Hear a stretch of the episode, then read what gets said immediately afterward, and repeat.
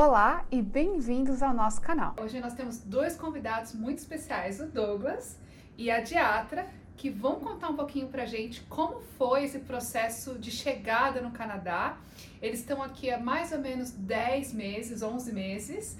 Então, eles vão contar pra gente assim as dificuldades, né, os percalços, as experiências desse momento de chegada, de adaptação, né, que eu também chamo de pedágio, né? O pedágio que você paga que é esse processo de adaptação, ajuste, né, a cultura canadense, a, como as coisas funcionam aqui.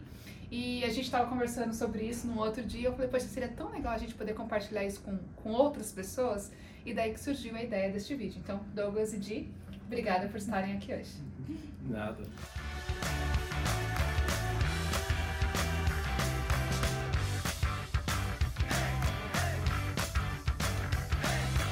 Eu tenho uma, eu já tinha uma vontade, né, de, de na verdade fazer um intercâmbio. Começou com uma vontade de fazer intercâmbio quando eu estava no meu último ano de, de faculdade, né? Eu ia fazer a, tava no último ano, são seis anos, fiz faculdade de seis anos. E eu tava no, no quinto ano, eu falei, vou trancar e vou fazer um intercâmbio. Aí, por questões de, de grade curricular, se eu trancasse, uh, eu ia ter que fazer em vez de um, mais um, mais dois. Então eu não fiz, não perdi a, aquela, o momento, né? Não, não, não consegui fazer. Aí depois é, sempre tive essa vontade de falar, não, vou buscar uma, uma experiência de uma cultura diferente para conhecer, para viver. E nunca deu certo, né? Foi passando os anos, nunca deu certo, a minha vida profissional começou a alavancar por outro lado.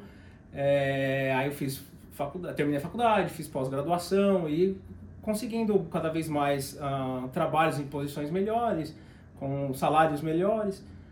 Aí a, acabei conhecendo a Di, aí a gente se relacionou e casamos, a gente é casado já há oito anos e poucos, oito anos e meio.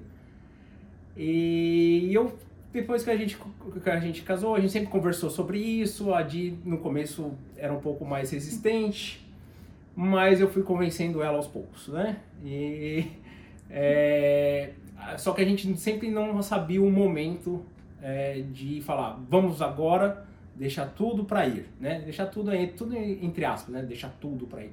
Você nunca deixa tudo, mas é, é, é, o momento da sua decisão, né? Que eu acho que é o mais, foi o mais difícil para a gente. A gente falar, agora vai. É, porque a gente estava nessa de vamos ah, deixar duas carreiras, né? Nós dois trabalhávamos em empresas uh, multinacionais, a gente ganhava bem, a gente não tem filhos, a gente viajava todo ano.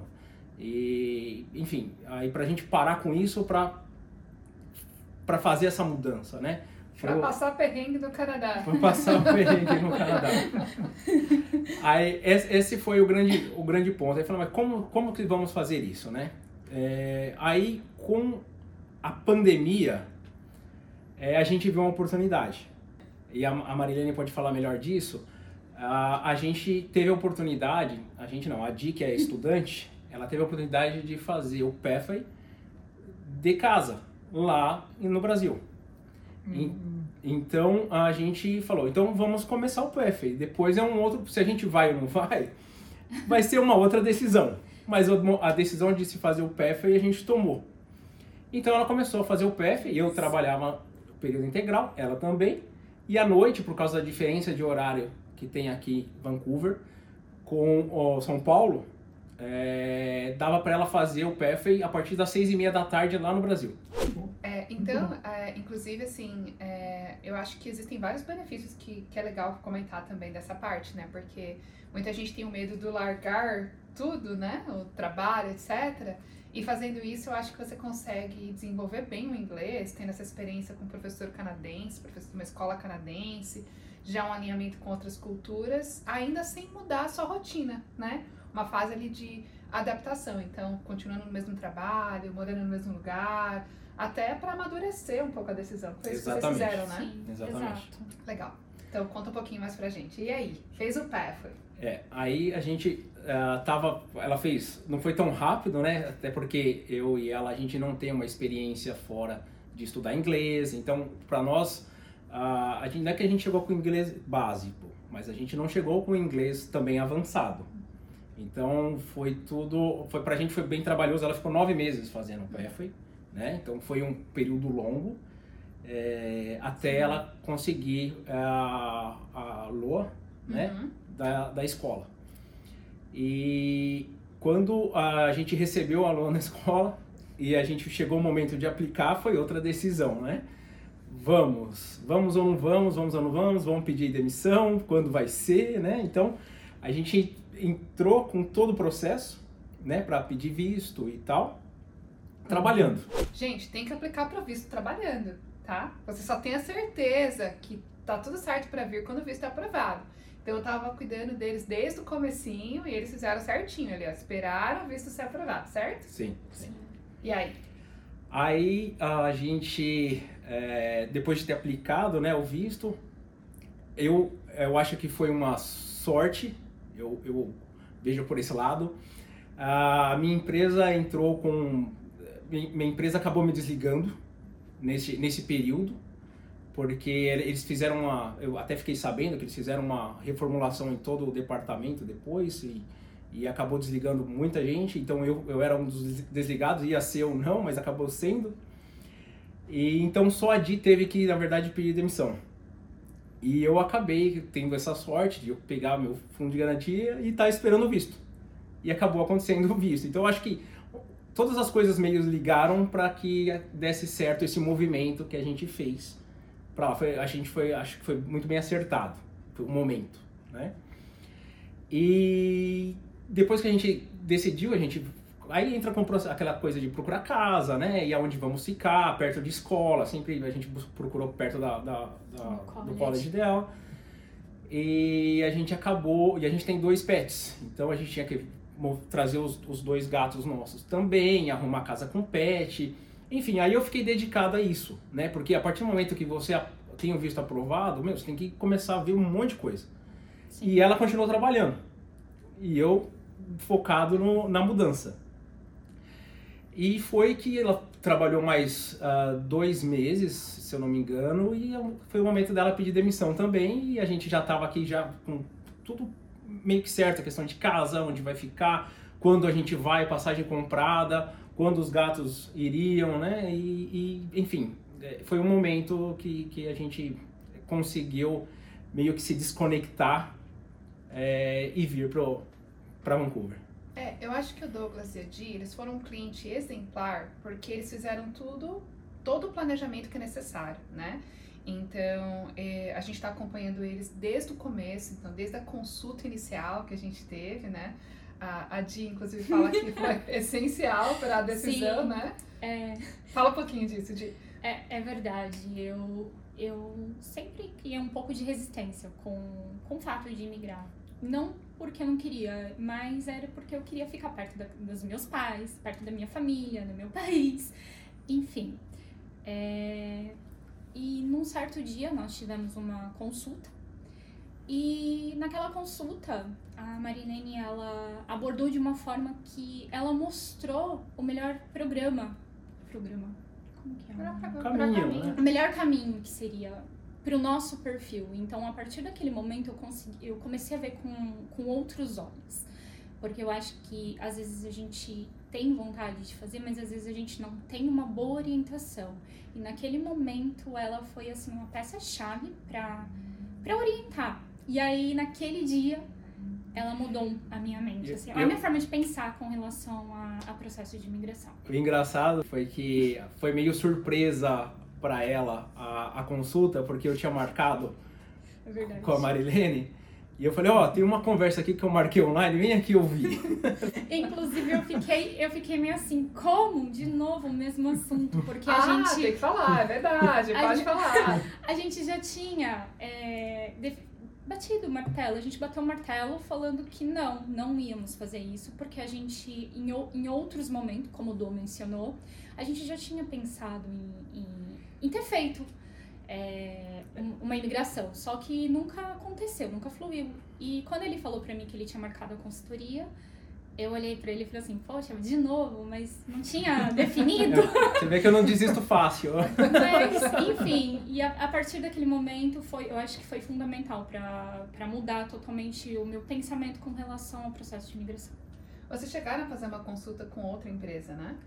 Chegamos a fazer, uh, só que a, a estratégia foi toda diferente porque eu iria como estudante, só que as coisas, depois que a gente conversou em casa, não linkavam muito, porque eu iria como estudante, mas eu já tinha uma pós-graduação no Brasil e a Dia ainda estava se formando, né? Ela não era formada, ela estava se formando. Então, como que eu iria estudar? Porque meu inglês era melhor, né? A justificativa foi essa. E como que eu iria é, é, eu estudar e ela procurar inglês, é, trabalho aqui sem inglês? Enfim, é, não, não calhou muito pra gente, né? Então a gente falou, não é o momento, vamos esperar. É, até porque após, depois você vai, você começa a entender, né? Após te dar mais pontos, após já te, enfim, aí obviamente a Marilene sabe muito melhor, mas a gente seguiu todas as orientações exatamente para quando isso acontecer, a gente está na melhor posição possível para se encaixar nas metas né, do governo. É isso aí. E aí a gente já fez até o planejamento da residência temporária, né? Como, a, como a, a gente explicou aqui, a Di como estudante, o Douglas como Open Work Permit, né? A Di fazendo o Pathway do Brasil e depois aplicando para pós-graduação que ela já queria, já tinha planos de fazer. E aí, por que não fazer a Super Powerful One no Canadá, né? Que vai ser valorizado em qualquer lugar do mundo. O inglês, né? Que vai ser sempre bem-vindo. E daqui a gente, na verdade, até já começou a, a fazer o planejamento do plano de imigração considerando o Douglas como aplicante principal pelo trabalho dele, né? Então, inclusive, é, demos entrada ali no processo de preparação para o PR. O Douglas também fez a consultoria de carreira com a nossa divisão de carreiras. E, e aí eles chegaram assim, é, bem preparados, sabendo que trabalho focar, né? Como aplicar, e inclusive teve até uma situação que você falou assim, meu Deus, estou recebendo muita vaga de é, trabalho, né? Esse, esse, currículo tão bem feito tá me dando trabalho aqui agora, né? É, Conta um eu, pouquinho sobre isso. Eu fiz a, a consultoria de carreira ainda no Brasil, né? fiz toda a consultoria de carreira, fiz todo, todo o trabalho, vamos dizer assim, pensando no momento que eu chegar aqui eu não poderia ficar muito tempo parado, porque é, é muito caro, né? O custo de vida aqui é muito caro e pagando aluguel e tal, então eu não poderia é, ficar muito tempo é, é, é, caro, é caro pagando em real, principalmente. É caro né? pagando em real, principalmente. Aí eu uh, fiz a consultoria de trabalho e tal, então eu, eu não cheguei aqui em dezembro, porque a gente, a gente teve que chegar aqui no começo de dezembro, porque é dia, por volta do dia 15 de dezembro fecham os voos para PET. Então a gente teve que chegar bem no começo de dezembro, porque os gatos também iam chegar, né? E aí eu fiquei um mês inteiro aqui é, sem poder trabalhar, nem eu nem ela, mas procurando. Né? Eu comecei a procurar trabalho no mês de dezembro inteiro, mas é, aí era um trabalho mesmo. Eu começava a procurar trabalho às 8 da manhã e parava às 6 da tarde. Né? Aí eu, eu uh, comecei a fazer uh, uh, as buscas por trabalho no dia, dia 15 de dezembro até aproximadamente 4, 5 de janeiro. Né? Aí a Di já começou a estudar no dia 4 de janeiro e foi quando eu comecei a receber retorno das vagas. Né? Foi aí um, por volta de duas semanas, ainda mais época de Natal, Ano Novo, né? meio paradão. É, mas logo depois eu comecei a receber. Aí eu comecei a fazer entrevistas online, porque ainda estava na questão da pandemia, né? não era nada presencial. E porque a minha área é bem presencial, tá? É que eu, eu sou manutenção, eu, sou, eu sempre fui facilities e manutenção, então a minha área é bem presencial. Então, sempre quando eles, eles, geralmente na minha área, eles fazem a primeira virtual, mas sempre presencial, porque o trabalho geralmente é presencial. E aí eu fiz, sei lá, em duas semanas eu fiz umas, umas oito entrevistas, né? Foi tava bem, tipo, animado, assim, eu acho que o pessoal gostou. Uhum da questão de, de currículo, da experiência que eu tinha no Brasil, e eu consegui transmitir para eles, de alguma forma, a experiência que eu tinha. Ele estava preparado, afinal, né? Com super powerful resume, uhum. tinha feito mock interview também, né? Preparação para entrevista, então... É, o, o Douglas aqui é a comprovação que o método funciona, né? Funcionou, funcionou bem. e aí eu consegui, hoje eu sou é, Facilities Manager é, no NOC Zero. Eu comecei já com o NOC Zero aqui, foi muito bom. Não teve emprego com salário mínimo, Não. né? O inglês ainda não é CLB9. Não, não é. Ainda não é, mas tô chegando lá. Tá Tô chegando lá, tá no processo. Como você diria que era seu inglês quando você chegou aqui? O primeiro teste de CELPIP que você fez, como que tava? Olha, tava ah, seis, a média seis, seria É. um uh, CELPIP 6, né? É, o CELPIP 6. Isso. É, é um CLB 6, na verdade. É como tirar um 5,5 no IELTS, Isso, menos. tirando 5,5 certo? no IELTS, é. E agora eu tô, ah, já, já tô no, no 7, né? Mas falta pouco pra, pra ir pro 8. Já tirei dois ou três skills o 8, falta, falta mais um pouquinho pra eu chegar no, Tá no 8. faltando um ali, subir um pouquinho mais, pra subir né? a nota, é. E o engraçado foi que o pessoal gostou bastante de mim lá no, no trabalho, que a partir daí surgiu a oportunidade da, da Di entrar lá também. Aí eu indiquei ela para trabalhar part-time, que ela só podia, agora o, governo liberou mais tempo, né? Mas na época era só 20 horas. Isso. E ela entrou lá e está lá até hoje, já faz oito meses, né? Sete meses. Oito meses. Oito meses que tá como part-time na área de, de Assistente, é, eu tenho trabalhado na área de assistente contábil aqui. E, e tem acho que umas coisas bem legais que a gente é, conversou e eu acho que é muito legal compartilhar com o público, que é a questão do mercado de trabalho, né? A diferença do brasileiro no mercado de trabalho e como o brasileiro, só sendo do jeito que a gente é, consegue se destacar, consegue ali, é, enfim, crescer ou ser notado, porque o, o canadense trabalha de uma forma diferente, né? Quer contar um pouquinho sobre isso? posso falar assim, ah, no, bom, isso foi o que a experiência que eu tenho do meu trabalho único até agora, né? Ah, o que eu senti quando eu comecei a trabalhar lá é, é que eu, eu senti que eles são um pouco ah, acomodados, assim. É, brasileiro não é acomodado, né, na hora do trabalho. Pelo menos é o sentimento que eu tenho. Que você sempre entrega aquela coisa, mas você consegue fazer um pouquinho a mais, tal, deixar um pouco mais bonito, ah, sei lá, alguma coisa que a pessoa não está esperando e você vai lá e faz, né? Acho que o brasileiro tem muito disso. E quando eu comecei a trabalhar lá, a, a pessoa tirou, acabou saindo para pegar férias e eu acabei tomando, na verdade a gente tem dois prédios, né? Eu acabei tomando conta do, do prédio também do, do- desse rapaz e aí as pessoas que estão lá não querem mais que eu saia, enfim, é, entendeu? Então eu acabei tô cuidando dos dois prédios ao mesmo tempo, aí a pessoa voltou, né? E aí eu- você fica naquela. O brasileiro sabe fazer isso, né? Aquele É. mais ou menos, olha, é assim, você consegue fazer dessa forma, ajuda um pouco, aí conversa com o outro. Acho que o brasileiro tem muito disso, ele consegue fazer esse jogo de, de, De cintura. de né? cintura mais fácil do que o pessoal daqui. E aqui o pessoal é bem acomodado, assim, ainda mais a, a empresa que eu trabalho, que tem a, a questão da union, né? Que é o Sindicato? sindicato. É, então eles são só, ah, isso não está no meu job descript, né? Nu- nu- nunca está no job descript e a gente faz. O brasileiro não liga muito para isso, pega e faz, né? Coisa simples e tal. Então acho que isso dá destaque para você e são coisas simples que no Brasil você fazia e não dava valor. Assim, de falar, nossa, olha, aqui eles, eles dão um valor por esse pouquinho a mais que você faz. Bom, ah, a gente começou com a Evisa, é, na verdade, há uns. Eu não sei se você lembra, Marilene, mas eu fiz uma. Antes até dessa última entrevista, vamos dizer assim, que a gente fez, consultoria que a gente fez é, com você e com a Di, dessa última vez que a gente veio pra cá, eu tinha feito uma com você há uns 4, 5 anos atrás ainda. Olha. E, é, porque ah, exatamente pra pra ver como que tava, co- como que a gente tava, como se a gente se encaixava ali e tal. E eu tava numa idade boa, né? já- Agora já tô um pouco mais velho, vai perdendo ponto, né? Só que eu, eu tava fica em outras. É. tá qualificando em outras. É, aí eu- a gente fez co- com ela, eu fiz com ela, eu não, não lembro se a Di estava, mas enfim, me, me deixou claro o que, que precisava.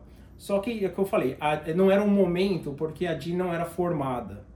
Então, é, e ela estava no meio da faculdade. Então, eu, eu não ia jamais falar para ela, olha, tranca tudo aí, vai começar uma outra lá. É, até porque ela, ela já tinha feito uma faculdade antes e que ela não se, se, se viu fazendo aquilo, não se identificou. Então, ela, no momento que ela começou, e ela já estava trabalhando como estagiária tal, ela gos- gostou muito da área de finanças, né? E eu nunca ia falar para ela parar naquele momento, porque ia ser injusto, né? Ela estava lá, estava começando a ganhar o, o, o dinheiro dela, tal, aquela, aquela coisa, e não ia ser ju, justo com ela. Então eu deixei ela terminar a faculdade, eu estava bem empregado, enfim, tava, as coisas estavam acontecendo, normal. E só que isso nunca saiu da minha cabeça. Só que aí eu ia estudando o processo em paralelo, né, para saber qual seria o melhor momento. Aí quando ela se formou e ganhou mais de cinco anos de experiência, porque conta a parte também que ela estava De estágio. de estágio, De né? estágio, sim. Então, aí eu, quando eu- a Marilene me falou isso daquela outra vez no começo, que ela contava a parte de estágio. Então eu comecei a contar para dar os cinco anos para ela pontuar mais, porque ela é meu plano B, né, Dimitri? Se nada der certo comigo, eu tenho ela ainda. Quando bateu os cinco anos, eu fiz a consultoria de novo com a, com a Marilene, aí eu chamei ela, falei, ó, vem aqui, agora vem ouvir. O, o ambush, né? Que eu É. sabia. Aí, A aí surpresa. Aí sim, aí a gente começou mais sério o plano. Então foi quando a gente contratou a Evisa para fazer o nosso, na verdade, o, o nosso estudo para que a gente chegue daqui um- uns dois anos ou três anos aonde a gente quer. E isso começou há uns dois anos ou três anos para trás. Então eu sinto que eu estou no meio, tá? E eu estou sendo acompanhado desde o começo com, com a Evisa. Então eu fiz junto com a Dia, a gente planejou junto com a Evisa, né? Ah, o que, que ela vai estudar, o que, que ela queria estudar. Eh, a gente planejou a parte de, de carreira para eu vir para cá. Eu vi com eles também a questão de quanto que era o custo de vida aqui. Eu, enfim, eu fiz todo o, o, o pacote com eles e estou sendo, na verdade, bem assess- assessorado porque tudo está caminhando conforme o planejado, né? E, e a gente não está apressado também, porque quando você vai começar atropelando as coisas, eu acho que ah, você acaba não focando no tem que focar. Enfim, eu acho que existe, eles são muito mais experiências ah, que eu para falar onde que eu tenho que focar agora, né? E a gente sempre vem focando naquilo que eles vêm ah, nos apresentando e falando o que seria o melhor. Então, acho que a a parceria está sendo muito boa, eu não tenho o que falar de verdade. E questões de contratação de visto eu fiz também com eles. É, enfim, vou fazer os vistos para os pais da Di. Os pais da Di são aposentados, aquela questão de como vai comprovar renda. Meu, eu não tenho muita ideia disso. Logo, eu vou contratar eles para fazer também. Então, não, não tenho do que, do que falar. Eu estou fazendo 100% o, o, o, o pé foi meu para o Canadá com eles. Então, Muito obrigada, fico feliz que vocês estão tranquilos com o planejamento e realmente está acontecendo conforme a gente planejou ali, né? De, né, do Douglas conseguiu trabalho na área, né? E tá ali bem engatilhado muito antes da Di tá terminando o college, né? Essa era, era a proposta, né? E, e, e a gente tá realmente chegando nesse momento, né? Que bom, que bom ouvir isso. Sua missão foi cumprida, né? Você Foi, conseguiu foi, convencer a tá Di. Tá Deu convencida. tudo certo. Sim. É isso. Bom, muito obrigada pela participação de vocês. Foi um prazer ter vocês aqui no escritório. Obrigada por faz- é, né, se fazerem disponível para estar aqui, compartilhar um pouquinho da sua experiência, ajudar as pessoas que estão no Brasil.